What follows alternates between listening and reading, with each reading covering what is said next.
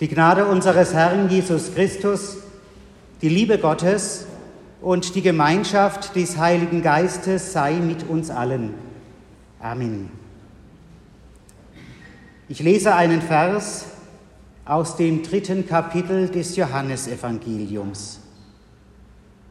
Also hat Gott die Welt geliebt, dass er seinen eingeborenen Sohn gab, auf dass alle, die an ihn glauben, nicht verloren werden, sondern das ewige Leben haben.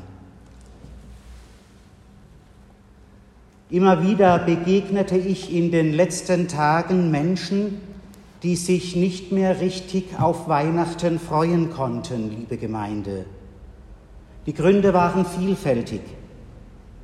Sie haben entdeckt, dass es ihnen nicht gelingt, in ihrer nächsten Umgebung so viel weihnachtliche Liebe zu verbreiten, wie nötig wäre. Die schlimmen Nachrichten von Krieg, von Terror und Gewalt, die Erfahrung von unheilbarer Krankheit und menschlicher Hilflosigkeit kamen hinzu. Die Weihnachtsfreude erhielt bei ihnen tiefe Risse. Manche dieser Empfindungen konnte ich nach und mitfühlen. Dabei habe ich nichts gegen Feste, im Gegenteil. Ich bin davon überzeugt, dass wir besondere Zeiten mit einer eigenen Atmosphäre brauchen. Der Christbaum hat sein Recht, auch die Kerzen, auch die Geschenke, alles, was uns ein wenig verzaubert. Weihnachten wird das Fest der Liebe genannt. Da liegt es nahe, von sich und von anderen besondere Freundlichkeit zu erwarten, größere Hilfsbereitschaft als an den normalen Tagen, mehr Verständnis als sonst. Weihnachten gilt ebenfalls als Fest der Hoffnung. Da tun die vertanen Chancen doppelt weh. Da bringen einen auch die Kranken, für die es keine Rettung gibt, oder diejenigen, die aus dem Leben aussteigen, weil sie keinen Sinn mehr darin sehen, fast zur Verzweiflung. Das kann alles zu einer ungeheuren Dissonanz werden. Es reimt sich einfach nicht zusammen. Ich vermute, dass sich manche unter ihnen darin zumindest zum Teil wiederfinden, weil es ihnen ganz ähnlich geht.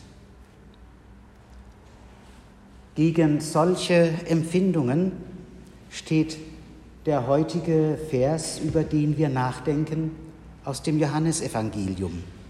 So sehr hat Gott die Welt geliebt. Auf den ersten Blick kann er uns unverständlich erscheinen, ja, bei all dem Leid, das wir um uns herum in uns immer wieder wahrnehmen. Da könnte man sogar dagegen opponieren und fragen, wo wird denn diese Liebe Gottes in unserer Welt sichtbar? Wie gesagt, auf den ersten Blick. Doch dann stehen da zwei Worte, die haben Widerhaken. Sie können in unsere Mutlosigkeit eindringen und uns nicht mehr loslassen. Dahingab heißt das eine und das andere nicht verloren werden.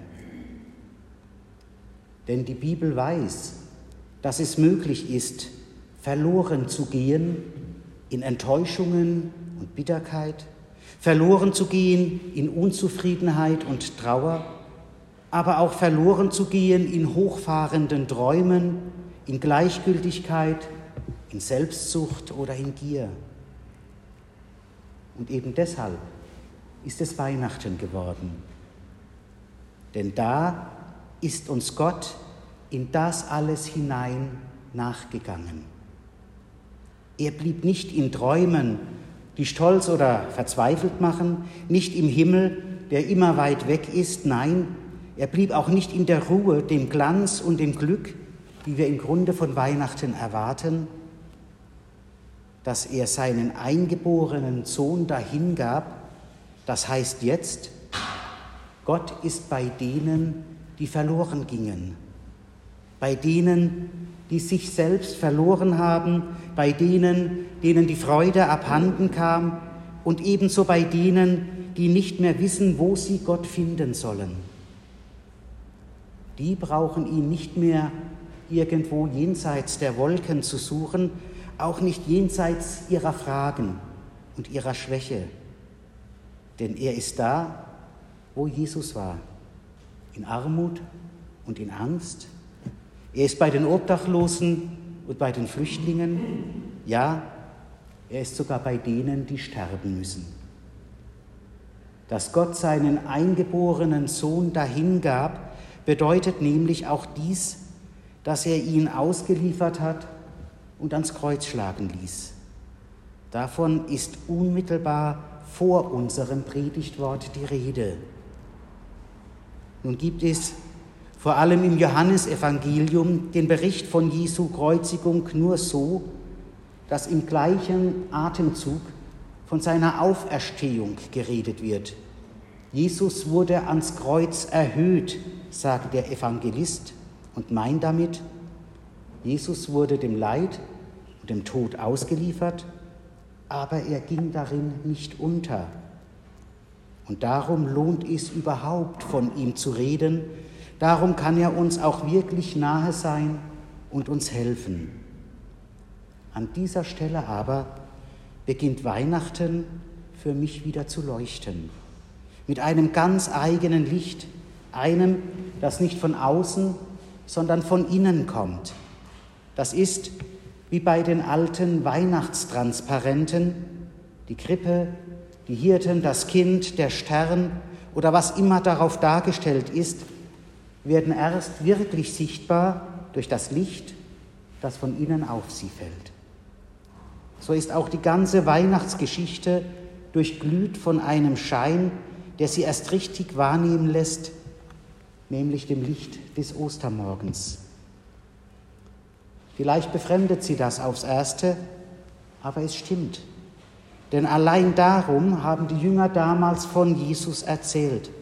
Allein darum ist seine Kreuzigung wichtig gewesen, ja sein ganzes Leben.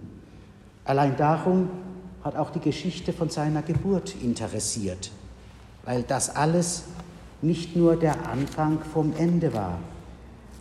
Und allein darum lohnt es heute, die Tatsache zu feiern, dass Gottes Liebe im Stall von Bethlehem Hände und Füße bekam, weil diese Liebe all das, was so vielen von uns zu schaffen macht, mitgetragen und überwunden hat.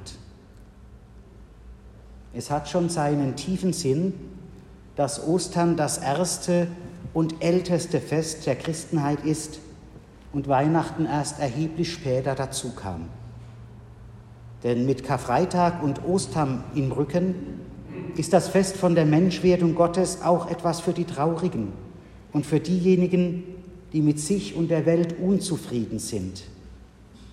Es kann nicht getrennt werden von der Botschaft, dass die Liebe, um die es dabei geht, keine Idylle ist, sondern eine Kraft, die unseren Unmöglichkeiten und unseren Schwächen, ja selbst allem, was für uns zerbrochen ist und allem, was wir selbst verdorben haben, das letzte Wort nimmt. Darum sind unsere eigenen Fehler, ist die Brutalität der Welt, sind Krankheit und Tod kein Argument gegen Weihnachten. Im Gegenteil, sie gehören genau zu der Welt, in die Gott hineingegangen ist, damit sie nicht endgültig verloren geht. Das Wichtigste habe ich gesagt, liebe Gemeinde.